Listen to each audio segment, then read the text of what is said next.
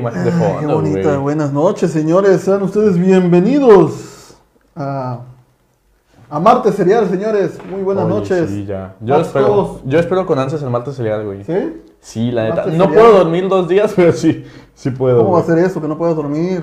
Es que sí. ¿Tienes bueno, lo que te tranquilo qué? Lo que te comentaba, güey, como, como me pongo a investigar e indagar demasiado, Ajá. de repente es como que se me, me abrumo. Tengo tantas cosas en la cabeza y así como de, oh, no, puedo". No te abrumes. No me abru no me, no te abrumes. No te abrumes. Ocúpate. Mm. ¿Cómo están, señores? Ah, ¿Cómo están, muy bien. Una- Muy bien, güey, muy bien, muy bien. Días muy un frescos, martes güey. frío. Digo, fresquezón todavía, ¿no? Sí, eso- ya estaba haciendo calor de la tarde, güey, ya estaba pegando el solecito. Pero- Pero, los días anteriores sí, o sea, ya sacaba el zarape de, de tigre, De güey. tigre, de, sí, sí, sí. de bengala, de leopardo. Ah, ah, Yo creo que ya son las temporadas de, de ahorita de diciembre, ¿no? Ya, ya Sí, ya, invierno, Sa- Santa Claus está en la ciudad. Ya, ya es invierno, ya Luis Miguel ya está cantando, Santa Claus llegó a la ciudad. Ya vas a Liverpool, que- Liverpool patrocínanos. O Ya sea, vas, vas a. Liverpool y es todo el día, sabe de ti, sabe de gente. mí. No, hombre, Rolón, No, hombre, ya estamos, la neta. estamos bien, estamos Vamos a ver quién nos está viendo. Nos está- A ver, nos- ¿quién dice ahí comentó un tal Max Cobos. Ah, no es cierto, era yo.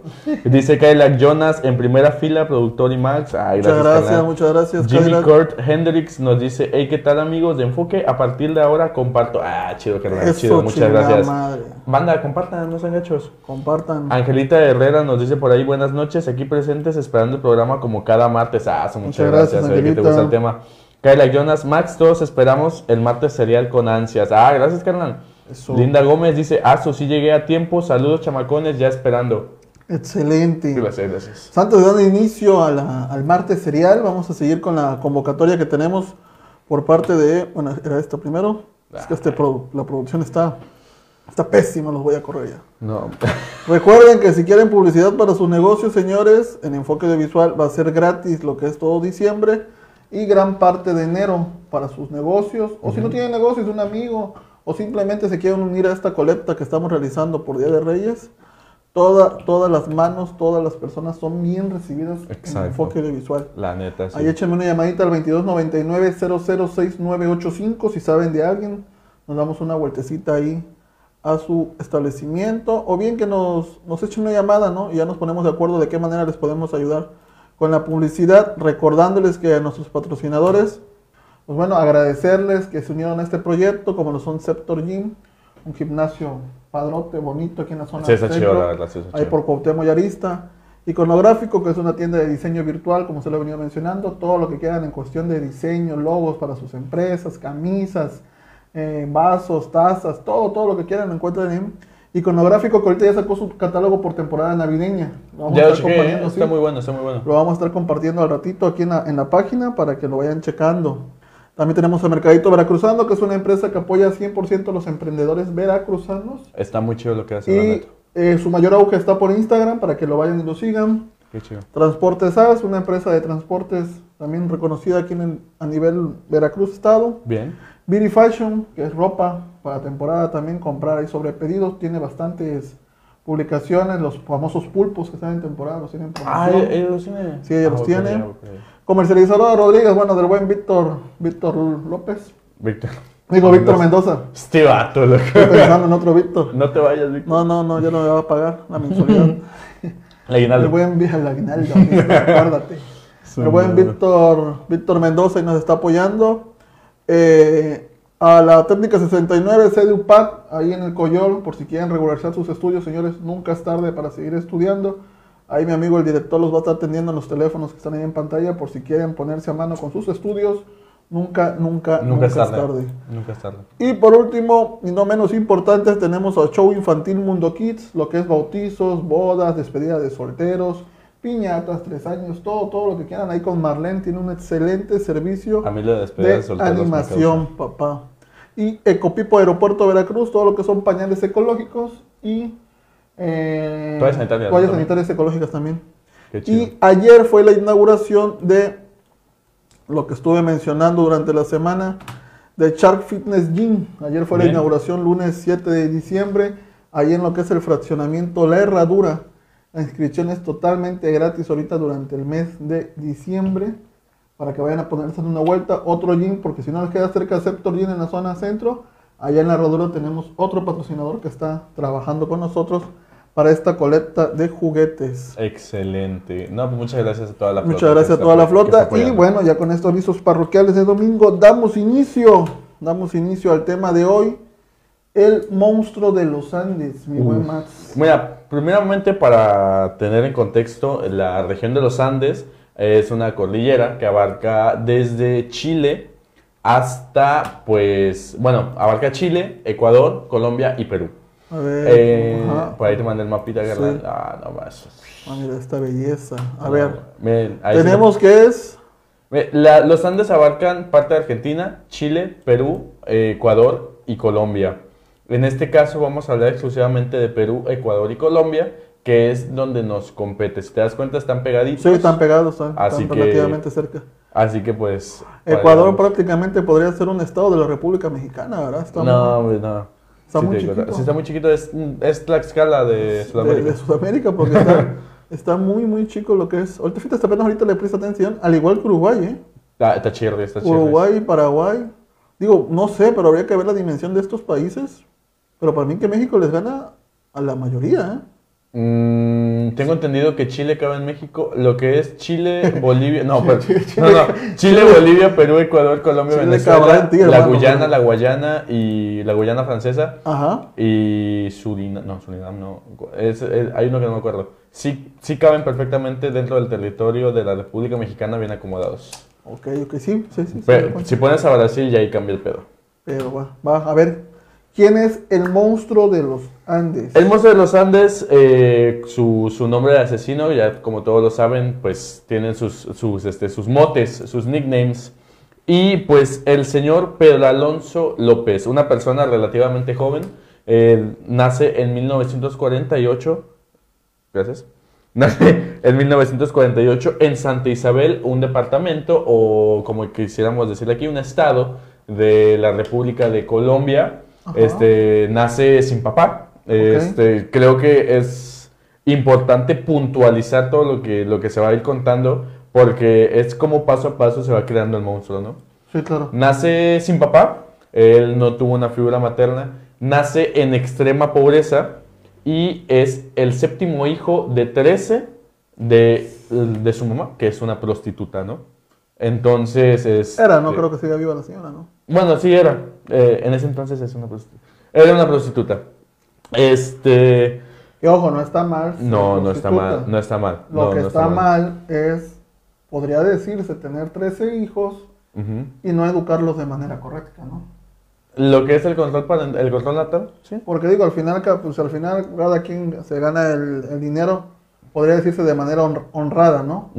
Pero el simple hecho que esta señora sea prostituta tuvo mucho impacto, ahorita lo va a decir más, tuvo mucho impacto en la infancia de Pedro. Así es. Como repetimos, no está mal dedicarse a esta profesión que es la más antigua de, la humanidad, pero el simple hecho de, no, educar bien a sus hijos, imagínense, son 13 hijos. Así es. Pedro era el de los en medio, se podría decir. Ah, ajá, más Entonces, se puede hablar que la mitad de su vida la señora estuvo pariendo sí, sí, sí. Pero bueno. Y lo bueno que paró en 13, ¿no? Eh, pues bueno, a los pocos meses fue llevado a la población del Espinal, el lugar donde empieza el, trastorno de esta persona. Eh, como ya dijimos, la mamá de Pedro era una prostituta y pues vivían en extrema pobreza. Eh, Pedro cuenta que, y se llegó a ver en ciertos testimonios y ciertas entrevistas que se dieron dentro de la casa, que los 13 hijos dormían en una sola cama en el mismo cuarto y que ese cuarto estaba dividido solo por una cortina, pues, una cortina, sí, cortina donde, pues, detrás de ella su mamá atendía a las personas y los niños se daban cuenta, veían o escuchaban lo que su madre hacía con sus clientes. Entonces ahí más o menos se, se genera este, esta visualización del sexo femenino desde el punto de vista de Pedro, ¿no? A partir de eso, bueno, su Pedro dice y comenta que su mamá era una mujer maltratadora, era una mujer dominante, era una mujer muy tirana y pues que en una ocasión ella descubre a Pedro tocándole los pechos a una de sus hermanas menores. Pedro tenía ocho años en ese momento. Eh, la mamá cuenta que las, las inquietudes o la insinuación que estaba teniendo Pedro era tener relaciones sexuales con su, con su hermanita, ¿no? Sí, claro. Este, yo aquí tengo un punto. Eh, no sé si sea tan cierto esto, o si estuviera jugando, o que él no sabía qué estaba haciendo, pero estaba imitando lo que le hacían a su mamá. Es que fíjate que sí, lamentablemente, como dices tú, no solo me imagino que fue un trauma para Pedro, fue un trauma para los dos hermanos restantes. Sí. Porque el simple hecho de, pues, de que una cortina tapara el- la visibilidad, pero no tapara la parte auditiva, Ujú, pues imagínate con qué trauma no, no crecieron los 13 hijos, Claro. independientemente de eso, ¿no? Independientemente de eso, como dices tú acertadamente, eh, son niños, al fin y al cabo Pedro era un niño. Tenía ocho años, Eh, repetimos. Pedro quizá vio esas acciones de su madre y pues para él fueron normal Claro. en su mundo. Ujú. Recordemos que si los niños no se les habla de sexualidad a temprana edad, ellos carecen de juicio emocional y ellos adaptan a su pensamiento que está bien Ujú. porque vieron a sus papás hacerlo por Así X o por Y, por descuido de los padres. ¿no? Así es. Pero si no se le da la información temprana, pues él pudo haber pensado que estaba bien, que estaba bien tocarle los pechos a su hermano, los senos a su hermana, porque su mami lo hacía o su mamá Así lo es. hacía. Entonces, yo también voy de acuerdo contigo, como que él no sabía lo que estaba realizando, como que Pedro pues pensó que era un juego entre hermanos, Ujú. Y pues bueno, la mamá lo, lo vio, lo descubrió. Afortunadamente, digo, entre afortunadamente en que les tocó los pechos, solamente llegó a eso Ah, claro. y no pasó a mayores de que se pudiera cometer alguna violación. Pero yo, yo creo, o a lo mejor estoy equivocado, quiero, quiero pensar, este, que, que pudo haber, a dónde pudo haber llegado Pedro, ¿no? A esa edad, a los ocho años. O sea, no creo que haya, a lo mejor él veía la mímica, pero no veía exactamente la acción y qué era lo que hacían. ¿Sí me entiendes? Pues sí, sí, sí puede O sea, ser. yo, yo, cre- yo no creo que hubiera pasado a mayores. La verdad, desde mi punto de vista. A final de cuentas es un niño. Pues sí, podría, estamos grabando? pues no, es lo que estoy viendo, pero no sé. Hay que nos comente si nos estamos si nos quedamos congelados o, o seguimos, seguimos al aire porque Sí, yo lo que vi es que estamos el congelados. celular estamos congelados. A ver, no, ahí estamos. Ahí estamos. Seguimos, Bueno, yo ya me- perdón. Ahí está. Ah, Es la red se me hace del celular porque acá no me marca nada. Ok, todo bien. ¿Qué dice? Presentes, ¿no? Presentes. Ok, presentas. Ok, saludos perfecto. a mi amigo Eric, Saludos, un saludos. chef de clase mundial, papá. ¿A poco? Sí, ahí cuando quieras algún guiso especial, mi Uf, compadre. Unos chilaquiles. Ah, imagínate. Los chilaquiles especiales, papá. Tiene Papá, manos, sí, tiene manos con un santas. huevo. Manos santas, mi. mi- con un huevo. No, eso es lo que chido, qué chido, qué compadrito. chido. Pues sí, entonces, pues yo creo que no pudo haber llegado a mayores, pero bueno. Pasó y pues su mamá lo descubre y lo corre de la casa. Eh, al día siguiente regresa Pedro arrep- arrepentido con la corneta de las patas y, este, y su mamá se encarga de ponerle en un autobús y alejarlo 200 millas de la casa. Estamos hablando de 200 millas, son aproximadamente 400 kilómetros. O sea, como que lo mandó como que de Veracruz al defectuoso. Ándale, más o menos, más Sí, o ¿no? menos, sí. Sí, sí, sí. Sí, porque es la distancia. Bueno, está un poquito más. Así es. Entonces lo mandó a otro, digamos, a otro departamento, a otro poblado de, de Colombia. Y ella se regresó y es ahí donde Pedro empieza a divagar, a divagar en las calles de Colombia. Recordemos, eh, como antecedente histórico, Colombia estaba viviendo una guerra civil muy fuerte. Estaba en la etapa de la violencia por cuestiones políticas. Entonces, era un, las calles eran un hogar muy, pero muy difícil, principalmente para un niño.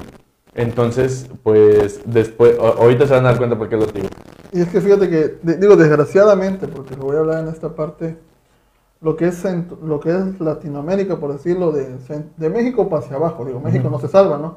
Pero de México hacia abajo se han vivido regímenes políticos que hasta el día de hoy, con todo respeto para toda la población de allá, no se han podido liberar de, eso, de esa política que están haciendo. No. Colombia, Ecuador, Bolivia, Ujú. Argentina, no mucho este año o el año pasado tuvieron Ujú. un enfrentamiento. Chile tuvo en Así el es. 2012 fue o 2000, no me acuerdo el año de Chile, pero Chile también tuvo una revolución. 2000, 2010 más o menos. no me Eh. Colombia, pues digo, el tema del narcotráfico en Colombia, en Colombia está muy, muy cañón a diferencia de, Sí, digo, no de México, no nos, no nos salvamos de México, pero, Sí, pero sí. está muy cañón.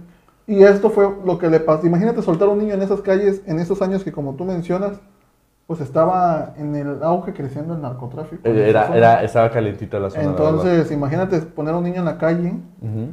originó lo que ahorita nos vas a contar, ¿no? Claro. Lo, que, lo que le pasó al buen Pedro. Claro. La toma de inocencia, como se llama, o la primera, el primer golpe fuerte que le llevó a Pedro fue cuando estaba vagando en las calles. Él pues estaba buscando comida, estaba buscando refugio y un señor se le acerca y le ofrece eh, pues como a, como a un, lo que un niño busca, ¿no? Es comida y asilo, ¿no? Donde Sí. dormir.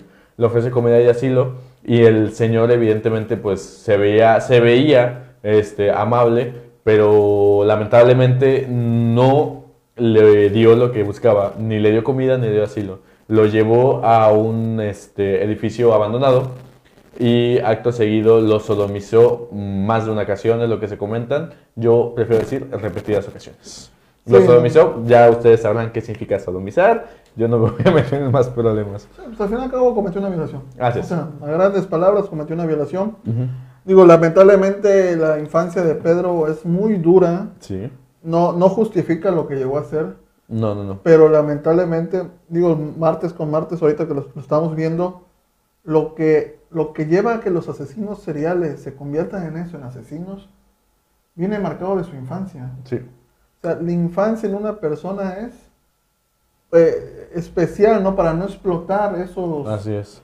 esos traumas que pueden tener, independientemente de lo que le- ya le había pasado a Pedro con su mamá, con que lo corrieron de su casa. Igual la mamá dijo, pues ya son dos, son, son trece, no puedo mantenerlos, pues corro a uno, ¿no? Sí, sí, sí. Pero- Lo, lo vio conveniente tal vez.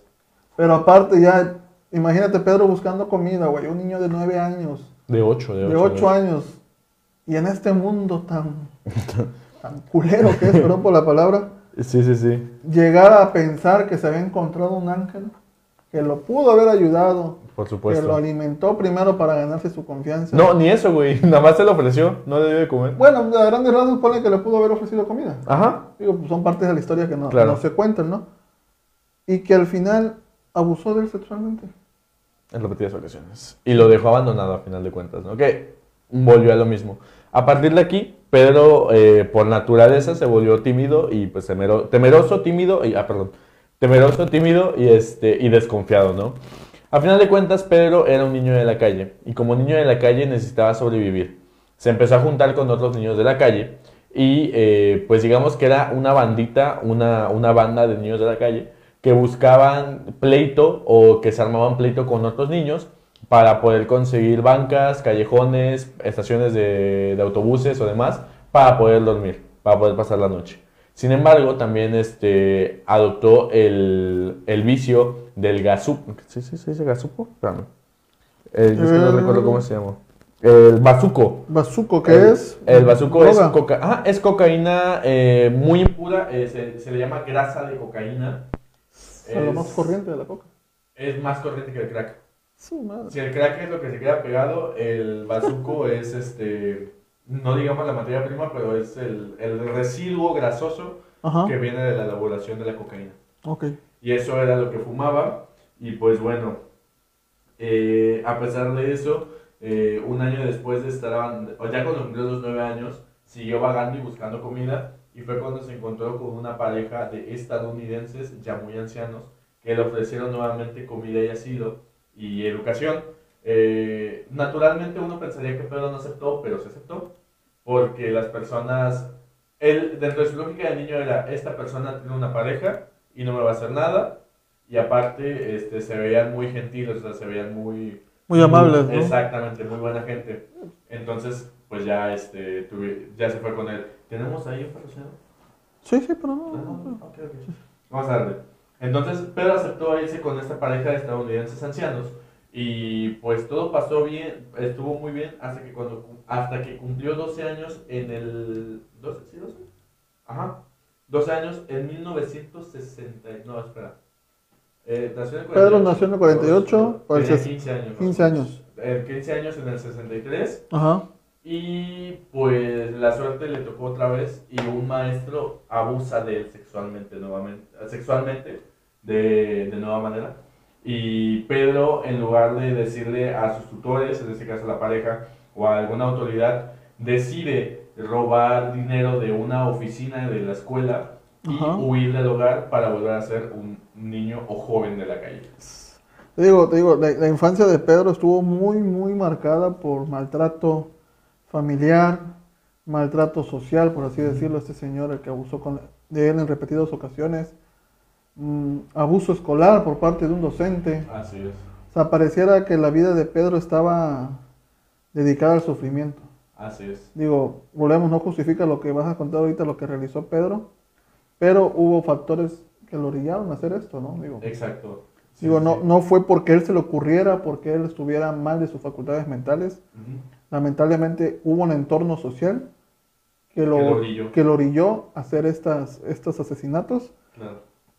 Pero qué triste, ¿no? Qué triste porque, pues al fin y al cabo no merecía eso. Al fin y al cabo era un joven de 15 años, un niño Claro. todavía se podría decir, un niño de Claro. 15 años, que si bien sufrió en la, en la infancia, sufrir, siento que en la parte adolescente, que es de los 15 años, pues se sufre más, ¿no? Queda más marcado.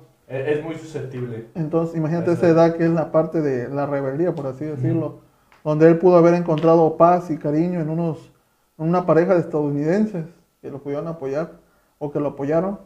Pasar por esta parte ahora a los 15 años, pues sí, sí está Claro. cañón.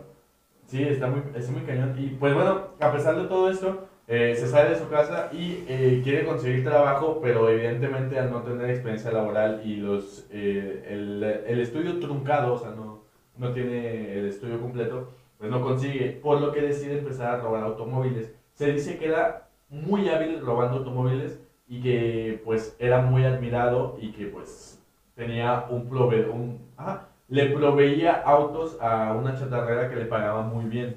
Entonces, pues, eso pasó con Pedro hasta que por fin la policía lo encontró en 1969 cuando tenía 21 años de edad y fue relegado a la prisión. Y todavía no acaba el sufrimiento de Pedro porque después de dos días es sometido y sodomizado por cuatro presos veteranos dentro de prisión.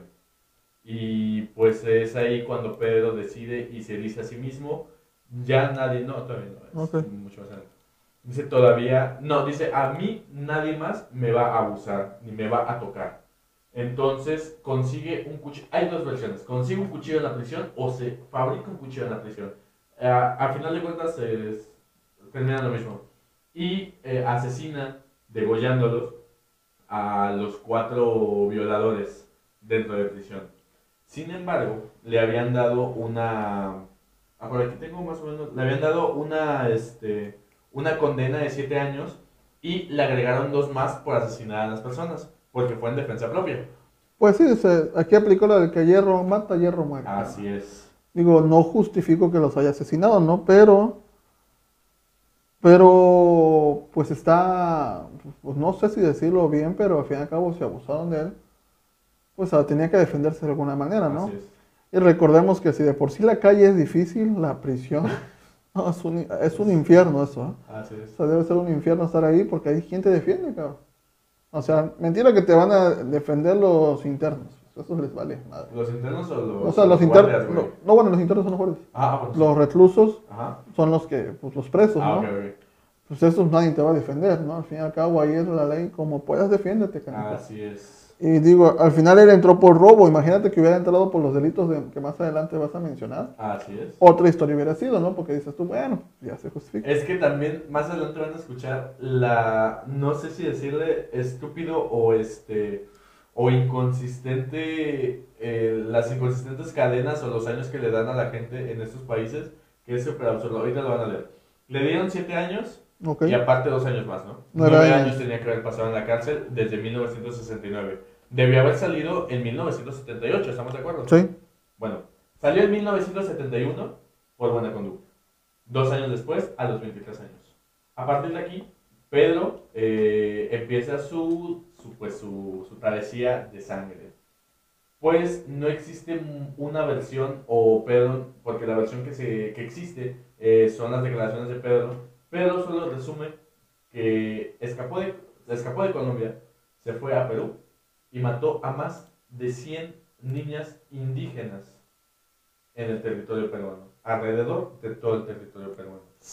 Y lo único que se comenta de esa estadía en el país peruano es cuando unos indios ayacuches, si mal no recuerdo, Ajá. ayacuchos, este, lo capturaron en el norte de Perú, no se sabe exactamente en dónde, y porque lo sorprendieron tratando de robarse a una niña de 9 años de la tribu. Entonces lo tomaron, lo torturaron, lo golpearon hasta que decidieron matarlo. Pero no se quedó así, porque como ya van a escuchar, no lo mataron. ¿Qué pasó? Te preguntarás. Hay dos versiones, la de Pedro y la que es creíble. Pedro dice en sus declaraciones que llegó una misionera americana. Ella convenció a los indios de que no lo matasen. Lo subió a una jeep y se lo llevó. Pero la misionera no quiso dejarlos a las autoridades, sino que lo dejó en la frontera de Colombia. Y así Pedro pudo escapar. Y Pedro dice que pudo haberse escapado de no salir de Colombia, pero no la mató porque era muy mayorcita. Y no se le hacía atractiva sexualmente. Fíjate que mencionabas algo que salió por buena conducta, ¿no? Salió de 23 años. Volvemos a lo mismo, digo. Eh, el sistema de justicia en aquella, en Colombia, digo, no sé de específico, en, en Latinoamérica, siempre ha pecado de eso, ¿no? De como que son muy, de mano muy ligera, por así decirlo, ¿no? O sea, ah, lo, lo, vimos la semana pasada con... Con Goyo. Con Goyo. También, o sea, tranquilito, le aplaudieron, lo vacionaron. Ahorita lo vemos con Pedro. Quizás si él hubiera estado su condena, pues no digo que hubiera aprendido más, pero pues quizás ah, o alargas la, la, vida de otras personas, ¿no? Digo, al final, un número. Las chicas, un número, o sea, porque al final él entró por robo. Y digo, sí abusaron de él, se viene una historia de que fue abusado toda su vida, ¿no? En diferentes etapas de su vida fue abusado. Pero salir y abusar de 100 niñas. Apenas en Perú. O sea, apenas en Perú. Luego de que es salvado por una misionera y la misionera lo entrega en la frontera para que de ahí se pele. Si hubiera sabido la misionera lo que va a hacer después, pues yo digo que sí lo entrega a las autoridades. No, eh, es que yo tengo entendido que la misionera no sabía lo que había hecho. Porque porque nada más vio a una tribu tratando de matar a alguien. Ok. Entonces lo que hizo fue rescatarlo sin saber qué habían hecho, qué había hecho esa persona. Ahora también la tribu se portó muy noble. Muy benévola. es que la idea de la tribu era torturarlo, o sea, causarle varias heridas, llenarlo de miel, enterrarlo en la arena y que las hormigas se lo comieran vivo. Pero llegó la misionera y les, les convenció a los, a los indígenas que eso no estaba bien visto ante los ojos de Dios entonces fue así como decidió, les prometió llevarlos a las autoridades, pero fue así como de yo llevo. Sí, no, yo me encargo, ¿no? Pero, digo, porque al fin y al cabo también no lo mató la, digo, al fin y al cabo, pues, estaba muy cabrón el sufrimiento, ¿no? Claro. Pero, pero bueno, o sea, imagínate que hubiera tenido como menos de 30 años cuando yo había cometido, matado a 100 niños. Mm, entre 23, que fue cuando salió, y 25, de Imagínate, o sea, ni a los 20 no, ni al medio, un cuarto de vida llevaba matando, matando 100 niñas. Y ahora, para matar 100 niñas tuvo que haberlos hecho en un lapso de, o sea, en menos de una semana tuvo que haber matado mínimo 5. Bueno, no. Mm, o sea, pone que por semana una. Pone que por semana una. 50 por año, pues si fueron dos años. Por semana una. Ajá, por semana una. Una niña por semana, imagínate. Bueno, entonces vamos a seguir. La otra versión dice que la misionera sí existió y se estuvo ahí porque hay entrevistas y que sí lo dejó dentro de la comisaría de policía de Perú. Pero la comisaría no quiso darle pie a los indios porque creían que era una falta, una pérdida de tiempo y de esfuerzo iniciar una investigación para capturar a Pedro. Entonces los peruanos lo deportan a Ecuador. ¿De dónde es originario, no? él es, de Colombia. es de Colombia. Nada más dicen, pues vete a Ecuador, güey. Yo ahí te dejo. O sea, a mí no me importa lo que digan los indios, güey. Yo no voy a perder mi tiempo ni mi esfuerzo, ni voy a estar pagando salarios extras para que este para que al final de cuentas sea mentira y que sea una creencia, ¿no? Y viene la otra parte, al fin y al cabo, la discriminación que ya existía hacia los pueblos indígenas. Claro. Porque te apuesto que si Pedro hubiera hecho esos asesinatos en la ciudad, de, hecho, de hecho, él lo dice, güey. Él dice, yo mataba a niñas pobres, indígenas, y que nadie iba a buscarlas porque sé que el gobierno ni nadie se iba a atrever a buscarlas y ni iba a dar ni un pelo. Porque si mataba una güera o mataba una extranjera, se iban, iban a... Se una revolución, una revolución. Sí, güey, la neta. Y, o sea, Pedro sabía, era inteligente desde ese punto de vista. Sí, sí, sí, porque te digo, o sea, no mató a alguien de renombre o personas de renombre, pasó como el asesino de la semana pasada, que mató a una hija de un, de un, de un, profesionista, por así decirlo, y fue como lo encontraron. Pasa lo mismo con Pedro. Pedro mataba a pura niña indígena, las autoridades no le hicieron caso, pues tú lo deportaron y vámonos. Sí, ahora sí, yo iba a decir una palabrota, pero no lo merece este hombre. Perdón, carnal, es que estaba checando las cosas. Bueno, este, pues como les dije, una versión u otra, Pedro quedó libre. Vamos comenzando. Pedro quedó libre y eh, Yesea en Colombia, en Ecuador, no importa para lo que termina siendo, porque fue, fue después de que estuvo en Ecuador cuando Pedro decide secuestrar a una niña a plena luz del día y aparte dentro de un lugar concurrido, exactamente en un mercado en Ambato. Déjame leer. Es que, ah, en Ambato. Y es cuando en 1980, no, espérame, que me, estoy confundiendo, perdón. Este, en 1980, sí, este, en Ambato, eh, Ecuador, una inundación deslava tierra y se muestran diversos cadáveres con los mismos eh, rasgos de asfixia y violación y es cuando las autoridades ecuatorianas dicen, probablemente estamos ante un asesino serial, ¿no? Sí, ya como que le prestaron más seriedad al asunto. ¿no? Así es. Ya después de la niña 101, por así decirlo. No, es que, es que, güey. Ah, bueno, sí es cierto, ahí fue donde cometió el error, por así decirlo. Ajá, exactamente. Es que, ya puede haber tenido más niñas. Es que sí lo capturaron eh, después de lo que te voy a contar ahorita, pero imagínate que lleva más de 300 que él dice. Bueno, entonces aquí, lo, o sea, ya las autoridades prestaron atención cuando él cometió el error de robarse una niña a plena luz del antes día. De, antes de eso, es que eh, los, las autoridades de Ecuador, este, hubo una inundación. Ajá. Y la inundación deslavó tierra y deslavó tierra. Lo que acostumbraba hacer Pedro era hacer fosas y poner ahí a sus muñequitas, porque era como él los veía, porque eran niñas, ¿no? Entonces deslavó tierra y arrastró cuatro cadáveres ah, y los esparció. Entonces la, la, policía de Ecuador vio que tenía los mismos rasgos de estrangulamiento y, este, y pues tenía afectada la zona sexual, ¿no? Sí. Entonces se dieron cuenta de que estaban ante un asesino serial. Dos días después de que descubren los, los cuerpos, Pedro decide secuestrar a una niña en un mercado. Okay, Y este, que ahorita te digo cómo se llama. Ajá. La mamá se llama Carmina y la hija se llama María o María Póveda. Pedro trata de secuestrar a María Poveda y pues no se, no se contuvo porque dicen, Pedro dice, y porque todo es dentro de las declaraciones de Pedro, Pedro vigilaba, era muy paciente, vigilaba y cuando veía el momento exacto secuestraba a las niñas, cuando estuvieran solas, cuando salieran solas, cuando estuvieran jugando y se separaran del grupo, era el momento en que las agarraba y se las llevaba, sí, claro. las alejaba. Después les voy a decir cómo les mataba. Pues bueno, aquí no se contuvo y fue en plena luz del día en el mercado. Básicamente se la quitó de los lazos. Mariana más tenía nueve años. Este, Carmina empieza a gritar, auxilio, auxilio, ayúdenme. Y los trabajadores del mercado eh, agarran a Pedro, le dan la madriza de su vida y, este, y eventualmente eh, llega la policía y se lo llevan a la cárcel de Ambato, que ahí es la foto que ibas a poner cuando estaba con él. A ver, vamos a ver, ahorita vamos a checar la foto del buen Pedro. De Pedrito. Ya después de su respectiva... Esta no. La, esa. Esta. Ahí es cuando lo capturan en Ambato, Ecuador, enseguida. Sí, tenía la cara de... Estamos hablando de 1980, carnal. Él nació en el 48, tenía que 32 años.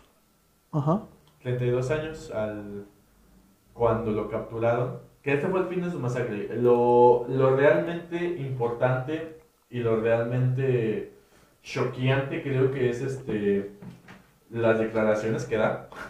Porque sí es muy, muy fuerte. ¿Y cómo termina? Porque aquí también nos vamos a enojar los dos. porque sí. Entonces lo capturan en Ambato, lo llevan a, pues, a la respectiva cárcel y se dan cuenta de que Pedro hablaba muchas incoherencias. Tal vez porque estaba fumando mucho bazuco. Porque pues, al, ser grasa, al, ser grasa, de cocaína, pues pudo haberle afectado en, sus, en, su, en su mente, ¿no? Lo llevan y lo bajan en la comisaría y pensaron que estaba loco. Allí, lo. Allí, en la oficina principal de la comisaría, Pedro adoptó una actitud de silencio absoluto ante todas las preguntas que le hicieron a lo largo del interrogatorio. Frente a esta situación, la policía tenía que ser astuta y cuidadosa, ya que, ya que en aquel momento Pedro era solo sospechoso de haber asesinado y si querían que se confirmase aquella condición de culpable, de la cual estaban casi seguros, debían hacer que suelte todo y para este fin la intimidación no era idónea. Y aquí es donde entra el policía el policía Córdoba. El policía Córdoba se hizo pasar por un padre, ya que pues se sabe que Pedro era una persona muy devota y... Contrastes de la vida, ¿no? O sea... Yo no sé, carnal, yo no sé. al fin y al cabo, todos asesinos necesitan encomendar a alguien para tratar de perdonar sus penas. Así es. Fue buena la estrategia que usaron porque sí, a base de chingadazos no le iban a sacar la información. No, no, no, no. Digo, fue muy buena Pedro era una persona muy devota y era muy egocéntrica, güey. Sí. Son de, era de esos asesinos que, que se jactaban, así como de, yo te voy a decir todo, pero si viene un documentalista, ¿no? O si viene el medio de comunicación. Sí, al fin y al cabo, pues todo asesino busca luces y cámaras, o sea, busca trascender, busca ser parte de la historia, busca ser recordado por todo lo mal que, que, hizo. Al fin y al cabo, la estrategia de, de la policía de Colombia. Eh, de Ecuador. De Ecuador, perdón fue, fue, buena al, al, saber que Pedro, entre sus declaraciones, había dicho que era muy devoto, o ver que era muy devota. Entonces usar la estrategia de usar al policía Córdoba como señuelo para que él soltara toda la verdad, porque al fin y al cabo al policía, al policía fue el que le dijo, hice esto, las enterré aquí, empecé por esto, pues le platicó todo lo que había pasado y ya fueron como sacaron las pruebas para Pedro, ¿no? Pues recién llegó el policía Córdoba a hablar con Pedro le confesó así ipso facto que por lo menos había matado a 110 muchachas en Ecuador, 100 en Colombia y más de 100 en Perú. Nada. Nada más. 100 por país. Nada más.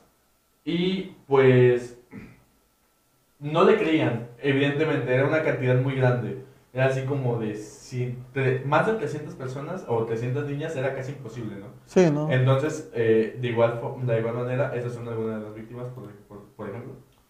Este, si se dan cuenta, son niños de entre 8 y 12 años. Eh, es fuerte, porque sí es fuerte. Y pues bueno, el, el policía Córdoba le, le... Es que se me, se me todo, güey, porque al final de cuentas son niños, pero bueno. Eh, el policía Córdoba convence a Pedro de que les mostrara los sitios donde había enterrado o las fosas donde se encontraban sus muñequitas, como Pedro les comentaba. Y Pedro aceptó con, con todo gusto y lo llevó a la primera fosa donde encontraron 53 cuerpos de niñas entre 8 y 12 años, sumados a los cuatro cuerpos que habían sido arrastrados por las aguas de la inundación. Entonces estamos hablando de 57. 57 cuerpecitos. Solo en Ecuador. Solo en Ecuador, o sea, fíjate qué, qué frialdad, qué, qué mente para tener el valor de volver a enterrar. Primero que enterrar una víctima y luego otra, otra, otra, otra. O sea, tener el valor suficiente para enterrar 57 cuerpos en el mismo lugar o alrededor del mismo lugar, sí está cabrón, o sea, sí está mal mal de sus facultades mentales, digo, independientemente por la droga que consumió, el sufrimiento que pasó, sí estuvo muy cañón. Es que, te voy a contar. Una fosa. ¿Por qué eran niñas y por qué una fosa? Eran niñas porque Pedro dijo que si a mí me quitaron la inocencia a la edad de 8 años, eh, era mi deber, ¿no? Quitársela a la mayor cantidad de niños que pudiera. Porque también había niños varones. Entonces, eh, él decía que mataba en el, crepúsculo, cuando recién salía el sol, porque le gustaba ver cómo la vida se iba de los ojos de los niños a luz del día.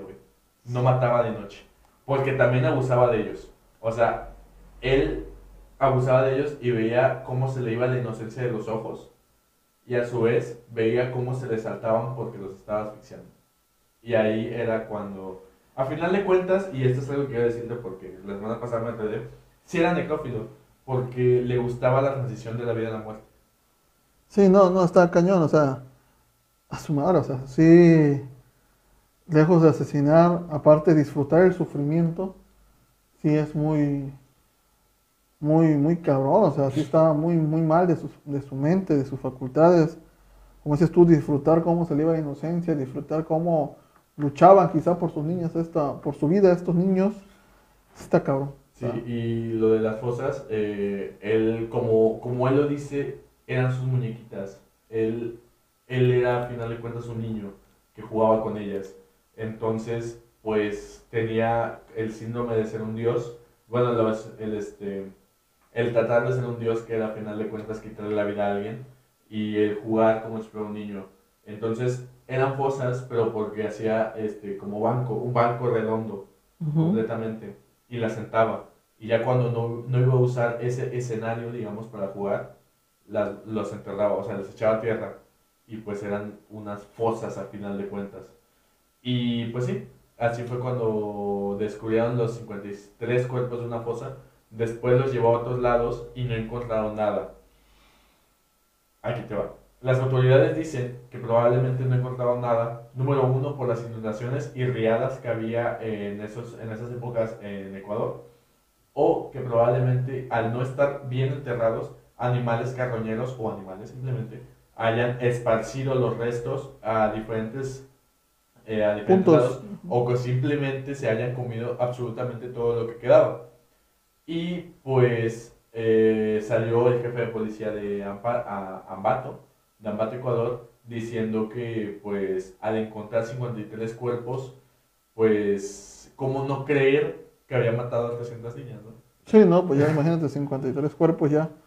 Digo, independientemente de que pues, su jurisdicción de este policía nada más era en su país, ¿no? En su país, Pudieron haberse coordinado con los otros países. Quizá, como dices tú, ante la, la negativa de esos países, pues no les dio por investigar, ¿no? Pero pues si ya, bueno, aquí vamos a poner una foto donde a mí me causó mucho ruido esta foto porque está como si nada. Está como si nada. O sea, aparte, ¿cómo lo dejaron vestirse con saco, camisa de vestir, pantalón? o sea, a simple vista se logra ver que es un pantalón formal para dar entrevistas y narrar lo que había hecho, ¿no? Así es. Cuando yo considero que esas personas no deben de tener contacto con nadie, cabrón. Así es. Y ahí sí se merecen ya todo el sufrimiento que les hagan pasar en la cárcel después de haber hecho eso. O sea, no, no hubiera considerado al principio que se merecía eso, porque no se lo merecía, eh, cuando él vivió su infancia muy dura. Pero ahora sí, que si ya mataste a más de 300 niñas, pues ya te mereces que la vida te pague de la peor manera. O sea, ah, ok, aquí te va. Ah, su madre, eso me da.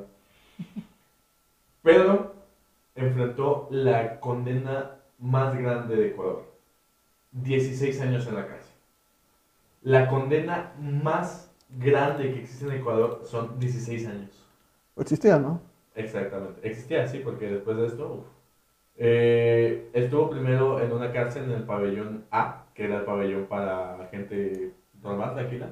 Y dos años después fue enviado a otro estado o otro departamento, como se conoce allá, al pabellón B, que es para violadores y asesinos, donde estuvo recluido otros 12 años. Eh, se les dan malas cuentas es porque exactamente Pedro Alonso salió a los 14 años por buena conducta. Sin embargo, este, las manifestaciones que se llevaban a cabo en Ecuador, porque número uno, por la cantidad de años que se le dieron, ya que era la máxima, y pues, buscaban que hubiera una pena mucho mayor hasta de muerte. Y otra, que liberaran al asesino, ¿no? Horas después, capturan nuevamente a Pedro y lo extraditan a Colombia. Eh, con la excusa de que estaba como inmigrante, al final de cuentas, ¿no? Sí. Lo extraditan a Colombia y en Colombia también lo, este, pues lo enjuician, pero esta vez en un pabellón psiquiátrico. En un pabellón psiquiátrico que ya te voy a decir. Eh, vamos a ver, eh, ¿tienes mi página ya? Perdón, Carlos, es por las fechas. Este, lo declaran demente y a su vez sano en 1995. Lo dejan encerrado tres años hasta que en 1998 es dejado completamente en libertad con la simple condición de que regresara a este pues a darle seguimiento a su tratamiento psiquiátrico.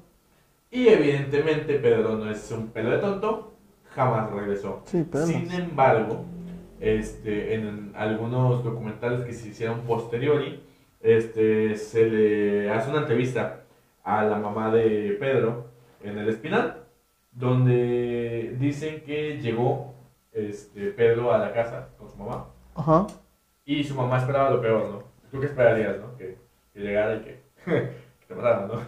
Sí, ¿no? Pues, Pues, al final de cuentas ella fue el, el detonante de toda su vida de miseria, ¿no? Pues llegó y lo único que dijo fue, madrecita, arrodíllese que le voy a dar la bendición. La obligó a vender el colchón donde habían dormido sus, tres herma- sus, sus dos hermanos y él, y su televisión, para que él tuviera un este, dinero para escapar. Y a partir de ahí no se sabe absolutamente nada de Pedro Alonso López hasta que en el año 2002 se dieron indicios de que hubo niñas muertas por estrangulamiento y con eh, violencia sexual, exactamente de la misma edad, bueno, de entre las edades en las que efectuaba Pedro. Sin embargo, las, las autoridades mexicanas jamás eh, lo ligaron con ello y no se llevó a más. Hay leyendas, se dice, que Pedro fue ejecutado ilegalmente en, en Ecuador por algunos, por indígenas, por padres, hay muchas versiones, pero la mamá de Pedro dice que está vivo porque, según ella, todos sus familiares o las personas cercanas que, que fallecen se van a despedir de ella. Entonces, hasta el momento, hasta que ella estuvo viva, nunca se le apareció Pedro. Y probablemente siga vivo. Estamos hablando del 2020, ha de tener 72 años. 62 años. Sí, fíjate, al final volvemos a lo mismo. El sistema de justicia de, de Latinoamérica era muy blando, muy, muy blando en el aspecto de que condenas muy bajas, de que si se declaraban enfermos mentales, pues iban a hospitales psiquiátricos con algunos privilegios. Entonces, el sistema de justicia de ellos era muy, muy mano temple, ¿no? ¿Qué pasó? Pues se originó su libertad, se pudieron, eh, los soltaron, los dejaron ir libre. Al fin y al cabo, pues la mamá corrió con suerte de que no la asesinara. Pero volvemos a, a lo mismo, o sea, el sistema de justicia de Latinoamérica, o de, ajá, no, es de Sudamérica, De Latinoamérica con todo eh, México. era, era muy, muy tenue, ¿no? O sea, pero fíjate, el de México no tanto, en esa parte yo siento que México sí juzgaba un poco más duro. O sea, un poco más duro en el aspecto de que sí, si era un asesino, pues sí lo dejaban en el tambo un buen rato. Ajá. Muy pocas veces se ha llegado a saber que salen por buena conducta. Ah. Y todo lo contrario, el sistema de justicia en México te mete hasta gente inocente por no preparar bien los casos. O sea, ahorita ya, bueno, ahorita ya la ley se ha ido mejorando, se ha ido cambiando. Ya se, ahora sí hay que, ahorita es presunto inocente hasta que no se demuestre lo contrario, entonces ya va cambiando. Pero en Latinoamérica sigue siendo un poquito la, la ley tranquila, ¿no? O sea, porque cómo es posible que este hombre nada más estuvo 16 años en cárcel por haber, 14, 14 años en cárcel, perdón, por haber matado 14, digo, por haber matado 100 niñas, bueno, 57 que fue la que le encontraron, y 300 en toda su vida, si no es que más. Si no es que más. Más niñas, ¿no? Entonces sí se me hace una reverenda estupidez que lo hayan, que lo hayan neta. soltado, ¿no? La neta es. es- mm, si sigue vivo, quién sabe, pero. Sí, nada más. Nada más 16 años que haya sido la cadena máxima que existe en Ecuador. Sí, se me hizo muy estúpido, la verdad. Sí, a ver, vamos a ver un poquito de comentarios. Angelita Herrera nos puso, qué triste historia. Jimmy nos pone buenos... Tanají Urgarte dice, saludos, al Matas. Saludos. Dice, Jimmy dice, ya no se dice reos internos o reclusos. La forma correcta es llamarles personas privadas de su libertad. Ah, ok, muchas gracias, carnal. Dice Víctor Mendoza, ¿cuándo vamos a Reino Mágico? Mm. Galván Miriam manda saludos, dice Angelita Herrera. No creo que lo hubiera ayudado a estar más tiempo en la cárcel, creo que ya traía esa idea de hacer daño por tanto sufrimiento que había pasado. A final de cuentas, pues sí, pues fue lo que dijo, ¿no? Pues O sea, sí, pero quizás si le da una pena, una cadena perpetua, pues ya no sale. Pues, Pero bueno, eh, se del- hablaba del, Del, robo, del primer robo, del primer caso, ¿no? Pero ya después, sí, en... Bueno, pues que ya las había matado, ¿no? No fue, sí, no sí, fue sí, capturado. fue, fue posterior a. Pero bueno, no hay registros de que quizá mató después de salir.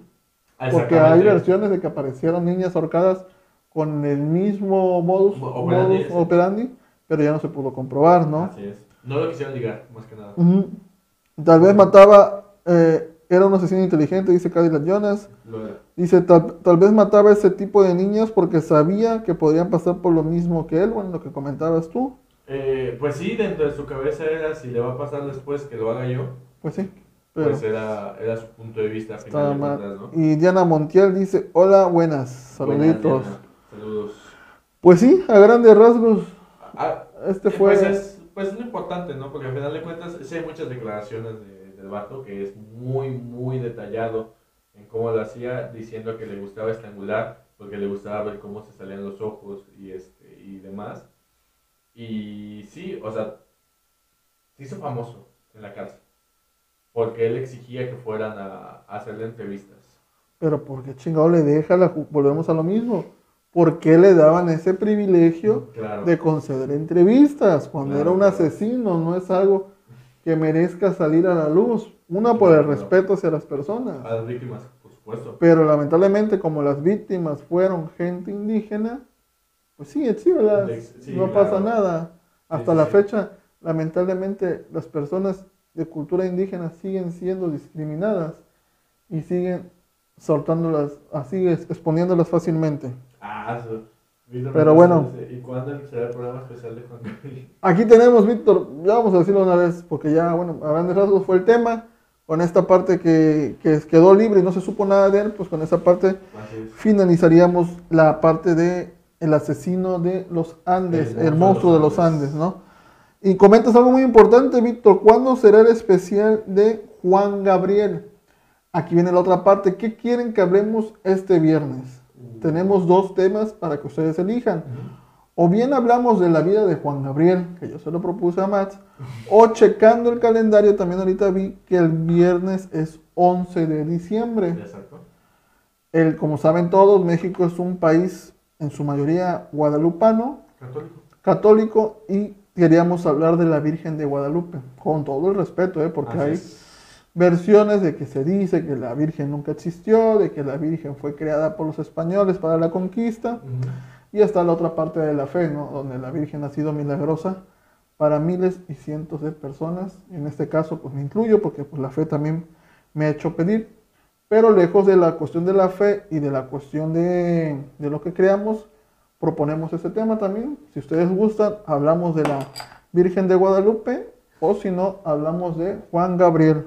Ya salió, ya sabía. A ver, ustedes coméntenos. De la Virgen, buenísimo ese tema. Opino, Opino que de la la Virgen, pues ya va, Herrera, pues Angelita va. Herrera.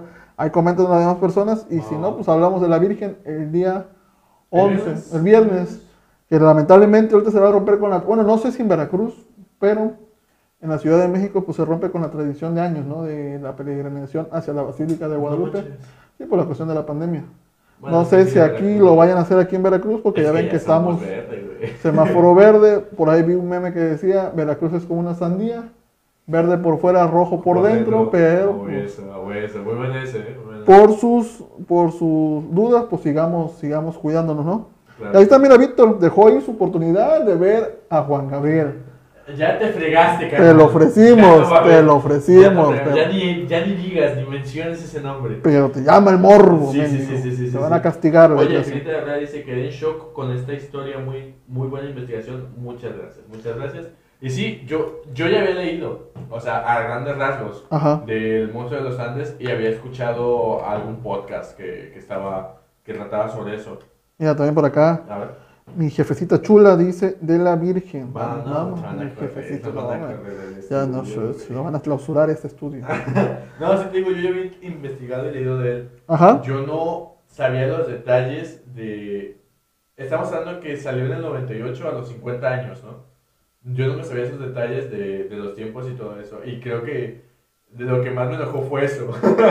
Saberme las fechas, así como de... Sí, no, no, y aparte, pues salió libre en el 98, tiene apenas 22 años. ¿Está vivo? Afuerita. Tiene mi edad afuera. afuera, o sea, prácticamente no tiene mucho de haber salido. Pero bueno, nuevamente les recordamos, amigos, que tenemos una colecta para el día 6 de enero, que consiste en que nosotros estamos regalando publicidad en la programación. Por cierto, bueno, les voy a decir, ahorita lo que es lunes y miércoles no tenemos programación, estamos tratando de crear nuevo contenido. Estoy platicando con el buen César y con otra persona para tratar de traerles otro contenido para ustedes.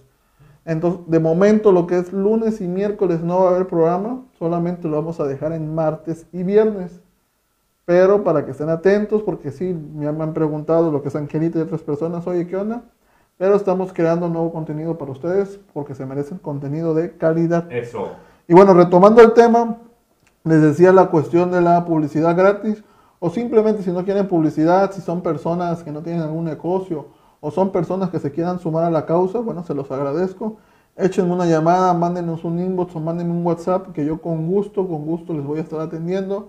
Los juguetes yo voy por ellos, no se, no se preocupen, yo me encargo de moverme pero sí les aceptaría mucho, mucho, mucho su ayuda y agradecer a los patrocinadores que pues, se han unido a esta causa, ¿no? Como los mencioné al principio, ahí tenemos a Sector Jean, Iconográfico, Mercadito Veracruzano, Transporte SAS, Beauty Fashion, Comercializadora Rodríguez, La UPAC, eh, Ecopipo Aeropuerto Veracruz y Show Infantil Mundo Kids, y uno que se acaba de unir, que el día de ayer inauguraron su gimnasio en la zona norte, en la herradura, eh, Shark Fitness. Todo, recuerden que todo el mes de, de diciembre la inscripción es total, totalmente gratis.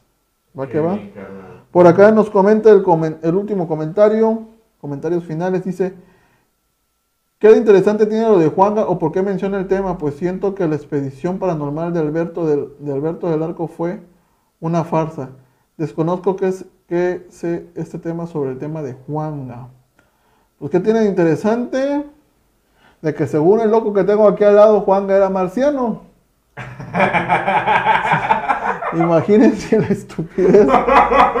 Entonces, es que sí, güey. entonces imagínense. Es que sí. Eso tiene interesante. Yo lo quiero poner a. Yo lo quiero poner a prueba que dice que Juan Gabriel era Alunaki. A la madre. No, no, no, no. Él venía de un planeta que se extinguió. Y le apagaron la luz. Pero eso tiene de interesante, mi buen Jimmy. Oigan, este, nada más, como lo hacemos al final de cada mata serial, quería preguntarles de quién quieren que hable la próxima semana. Tengo tres opciones. Tengo La Hiena de Querétaro, Las Poquianchis y El Ángel de la Muerte, que este es argentino, las otras dos son mexicanos. No sé cuál quieran, el primero que vea, voy a hablar de él, eh, así como la semana pasada. El primero que vi fue el monstruo de los Andes y pues aquí estamos. Yo, yo sugiero que uno mexicano, que vayas que vayas uno mexicano, uno, internacional. Yo lo sugiero, pero bueno, la gente, el público es el que manda. Nuestros nuestros seguidores, iba a decir. Iba a decirnos. Mira, dice, estaría bueno poder abordar ese tema, no lo deje pasar. Ok, vamos a ver, Angelita de Herrera y Jimmy Kurt Hendrix nos dicen que las poquianchis, ¿va? Las poquianchis ¿Son mexicanas? Son mexicanas, son de ah, pues Michoacán. Ahí están, de Michoacán. Dice Betania Zamora, tiene un espíritu del otro mundo. Ay, loco. dice. Dice Angelita de Herrera que son mexicanos, las poquianchis son mexicanas. Vamos a darle las poquianchis, un gran clásico. va, que va. Bueno, señores, con esto finalizamos nuestro programita de hoy, recordándoles que se cuiden mucho, se sigan protegiendo. No nos confiemos todavía. No. Sigamos con las medidas sanitarias pertinentes. Si tenemos que salir, salgamos, pero hagámoslo de la mejor manera, con nuestro cubrebocas, con nuestro gel antibacterial, con todo lo que conlleva protegernos. Ya estamos, ya estamos a meses, a meses de tratar de volver a la normalidad. Ya pasamos ocho meses, nueve meses de encierro, un poquito más. Vamos a aguantar que somos parte de la historia, eso me queda totalmente claro.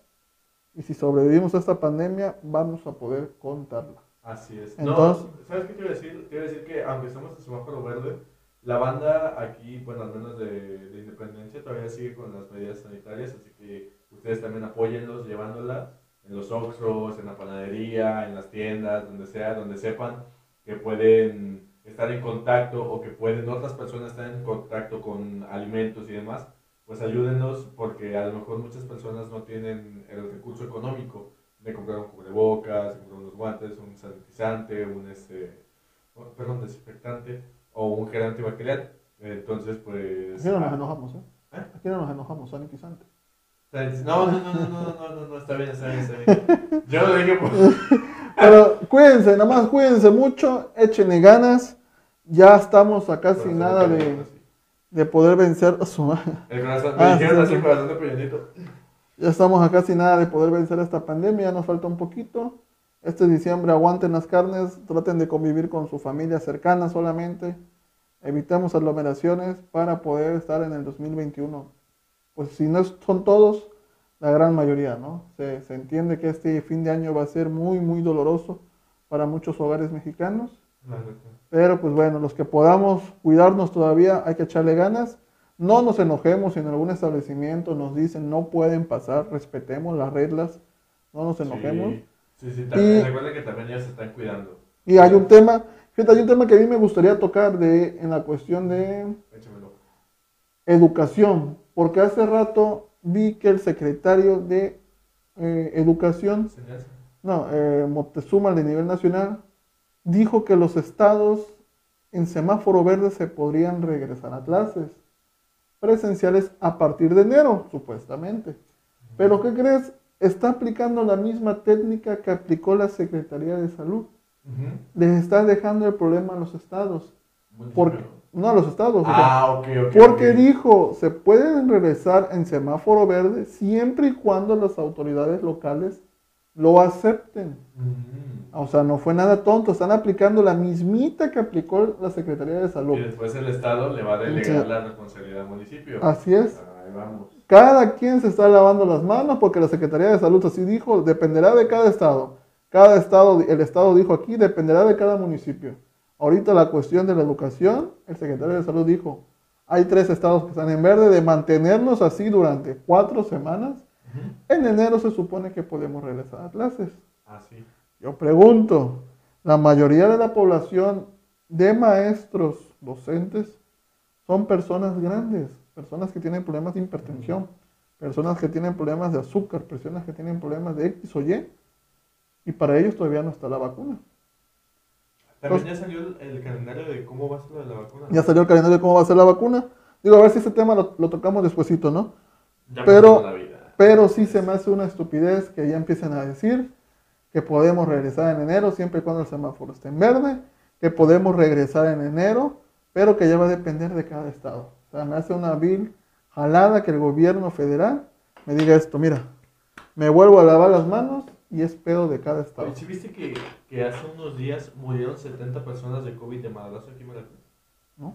Sí, güey, así. Imagínate. Seguimos en verde y ya... Yo lo comentaba en una transmisión ayer o antier que hizo un recorrido por el Bule. Pues el mismo día que declararon que Veracruz era semáforo verde. Ah, sí, que pusiste a un día ese verde, ¿no? Hace un, hace un mes éramos rojo o hace dos meses éramos de los peores estados. Y de la noche a la mañana, ¡pum! Veracruz es ejemplo nacional. Pero fue, fue de rojo a verde, ¿verdad? No, sí. no, hubo amarillo también, pero sí. Pero a lo que voy, o sea, fue rápido. Fue rápido. En cuestión, o sea, Volvemos a lo mismo, digo, ese tema lo vamos a dejar de debatir otra, otra, otra semana, me gustaría hablar de ese tema. Porque sí, o sea, no hay insumos, se dice que la Secretaría de Educación va a surtir esas todas las escuelas de, de, de, gel antibacterial, de desinfectante, de cloro, lo que quieras. Pues a ver. Y están pidiendo ayuda a los padres de familia para que ellos vayan a limpiar las escuelas. Es una verdadera estupidez. La verdad es una estupidez tratar de volver en enero yo quiero saber qué padre de familia consciente va a ser que mande a sus hijos a clases, porque están diciendo que solamente las clases van a ser opcional. Ah, y otra, los padres tienen que ir a firmar una responsiva donde aceptan que sus hijos vuelvan al aula. Todavía. O sea, se están lavando las manos por donde sea. Pero bueno, dice Angelita. El viernes será a las 9, sí. El viernes volvemos a las 9 ya, nada más será por única ocasión. Cuando se nos atraviese un compromiso ya sea de chamba o X o Y que Max y yo no podamos, vamos a avisar con tiempo. Siempre platicamos, no tiene nada que hacer, sangre. Pero cuando no, pues yo les voy a estar poniendo en la página, oigan, cambiamos la fecha, en las historias, ahí chequen. Por cierto, voy a estar subiendo cápsulas de ¿sabías qué? Ah, sí. Ahí para, que les estén para que les estén checando, ahí voy a dar información así inédita para que estén checando. Pero bueno, dice, el viernes será el programa a las 9, sí. Ojalá nos regresen regresar, aunque sea los de preparatoria y universidad. Yo, yo, diría, yo diría que nada más a los de universidad y sería opcional y por decisión del estudiante. Bachillerato, secundaria, primaria y kinder ya sería cuestión de los padres. Pero fíjate que yo platicando en una clase que tuve el sábado, este sistema para universitarios, digo, no sé ustedes, pero para nosotros se nos está haciendo muy cómodo para la materia que estoy cursando. O sea, independientemente que sí se generan más gastos, ¿no? De lo que son, que tienes que tener internet, que tienes que tener luz, X o Y, ¿no? Pero bueno, pero yo lo que platicábamos hace tiempo era que la cuestión de los universitarios o preparatoria tenemos un poquito más de criterio para poder realizar nuestras Pero actividades. Pero todavía los de preparatoria están bajo el yugo de sus padres. Bueno, sí, eso sí. Universidad sí. O sea, universidad exclusivamente pues por decisión del alumno. Que pueden ser clases híbridas a final de cuentas, pero bueno. Así es. consideración. Dice Jimmy, no creo, ya que a partir del 12, después de cada fecha importante, cada cuatro días había, habrá rebrotes de contagios. Pues esperemos. A mí se me hace muy estúpido que estemos en semáforo verde si estamos teniendo independencia peatonal y. digo, con, todo el respeto para la independencia peatonal, hace rato veía en el informe del alcalde y el alcalde comentaba que independencia peatonal se hizo copiando los, los, los ¿cómo se llama? copiando la temática de Nueva York, copiando la temática de, Londres, de las grandes ciudades donde han implementado que su centro histórico para activar el comercio sea al aire libre. Yo te voy a platicar cómo le está yendo a Estados Unidos en esta pandemia. Sí, claro, Pero bueno, ojo ahí. Italia, güey. Ojo, Italia, cómo le está yendo. O sea, España, güey. Yo entiendo, yo, porque también me pongo de otro lado de la moneda, entiendo que hay que activar la economía, porque sí es cierto, los meseros, los vendedores de cigarro, las los, payasos, los payasos, las vendedoras de tamales que se están poniendo ahí por independencia peatonal. Necesitan ganar dinero. Como lo comentan, ya cada quien es libre de salir y cada quien va a ser libre de, de, ejercer su vida y si ellos quieren ir a bailar, si quieren ir a divertirse, están en todo su derecho. Sí, Yunes, no quiere hacer como por días. El problema, el problema va a ser si llegan a contagiar a alguien o espero, mínimo espero que todos los que están ahí bailando cuando se retiren de ese lugar salgan con su cubrebocas. Y se vayan a su casa. ¿Por qué? Porque si se llevan el contagio de ahí van a hacer una regazón a personas que están procurando cuidarse. Yo solo, nosotros se lo decimos. Yunes, no te creas por fin días. No vas a hacer a Veracruz como Europa. Y, y pues, ya que sacamos nuestro odio ante nuestros gobernantes. dice, dice Jimmy, dice, habrá muchos irresponsables ya que hay padres que no aguantan estar así con las clases virtuales. Es que sí, también, también se vio y no tratan de minimizarlo. Hay mamás o papás que les caga tener a los niños en casa y lo demuestran y lo dicen y lo externan. Y también tienes toda la razón, Jimmy. Va a haber gente que por el simple hecho de no tenerlos en casa los va a mandar y les va a valer madre. Se entiende que hay, la, la situación en México es muy compleja para, para, hacer clases en línea, porque en un hogar no hay, si tienes tres hijos, no hay cuatro, no hay cuatro celulares. O sea, si tienes tres hijos, una para ti y los otros tres para los niños, ¿no? Se entiende que la situación en México es muy difícil en el, en el ámbito educativo. Entiendo la desesperación de los padres de familia, pero ahora les digo a los padres de familia, si ustedes no aguantan a su hijo, si no pueden hacer las tareas con sus hijos, imagínense el docente que está desde las 7 de la mañana hasta las 3, 4 de la tarde con su hijo. No nada más con su hijo, está con 30, 40 niños más. Imagínense que él tiene que controlar ese grupo y ustedes no pueden controlar a su hijo. Lo entiendo perfectamente. Pero yo, yo fue en un principio lo que dije.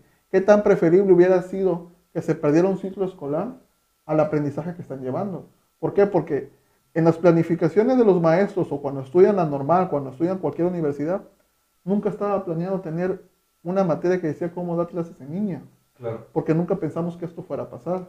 Porque, yo también lo dije, este, los que están, hay cursos y hay posgrados que están exclusivamente para eso. No todos. Sí, o sea, porque no, no todos así. Mira, también nos comenta Víctor Mendoza. Bueno, dice Angelita, así es, ya cada quien tiene que cuidarse y si quieren que sus hijos regresen, hay escuelas que están haciendo festivales, cosa que ve innecesaria. Mira, no sabía eso de las escuelas. A ver si por ahí me lo mandas por inbox, Angelita, a ver qué escuela es. Los que vamos Dije, dije, Víctor, no, ni mercas. Dice, yo no mando a mis hijas a la escuela. Muy bien, sensei. Eh, dice Daniel Fonseca, independencia peatonal que no sea todos los fines de semana, que sea cada 15 días. Mi humilde opinión podría ser una estrategia también. Una, opción porque al fin y al cabo, si te infectas en una semana, la semana vas a tener síntomas y ya te chingaste, ya no Fíjate que también es buena opción porque no es tan repetitivo, güey.